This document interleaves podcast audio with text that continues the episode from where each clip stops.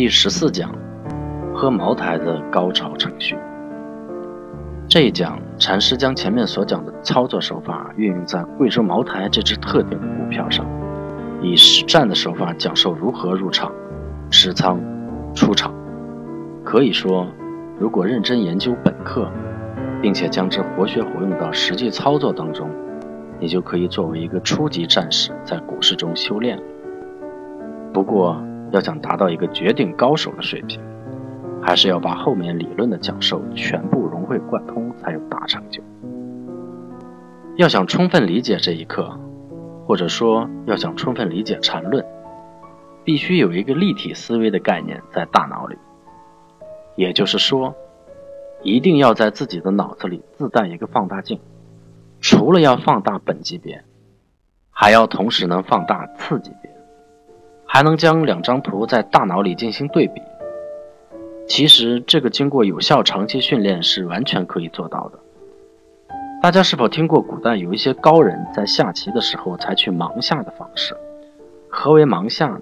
就是两个人面前没有棋盘，只凭记忆说出棋子所放的位置，纵横各十九条，说出一个交叉点就是下棋的位置，还要记住曾经放过的位置。这个难度比起我们大脑里的走势图可难多了。这一课要想用的纯熟，一定要对着图看，对着图一字一句的核对。什么是稳？稳其实就是先确立一个体位，比如男上位后，第一次出现五十周期均线相交的特征。什么是背驰？背驰简单点说，就是最后一稳出现的下跌或上涨。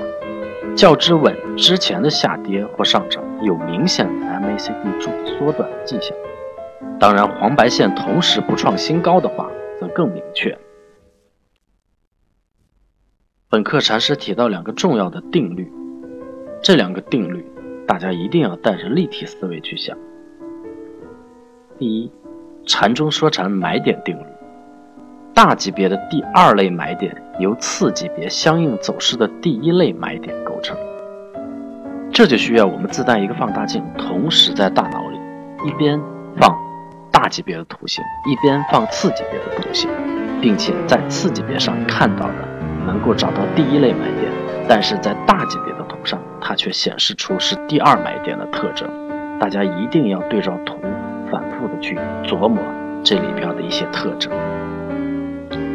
第二，禅中说缠短差程序，大级别买点介入的，在次级别第一类卖点出现时，可以先减仓，其次在次级别第一类买点出现时回补。如果放在图形上，大级别的第二买点要想精确定位，一定要看次级别的稳的情况，通过次级别的稳来定义大级别的买点，就如同波浪里的小波浪。组合构成大级别的浪，缠论里的比构成线段是同等的思维。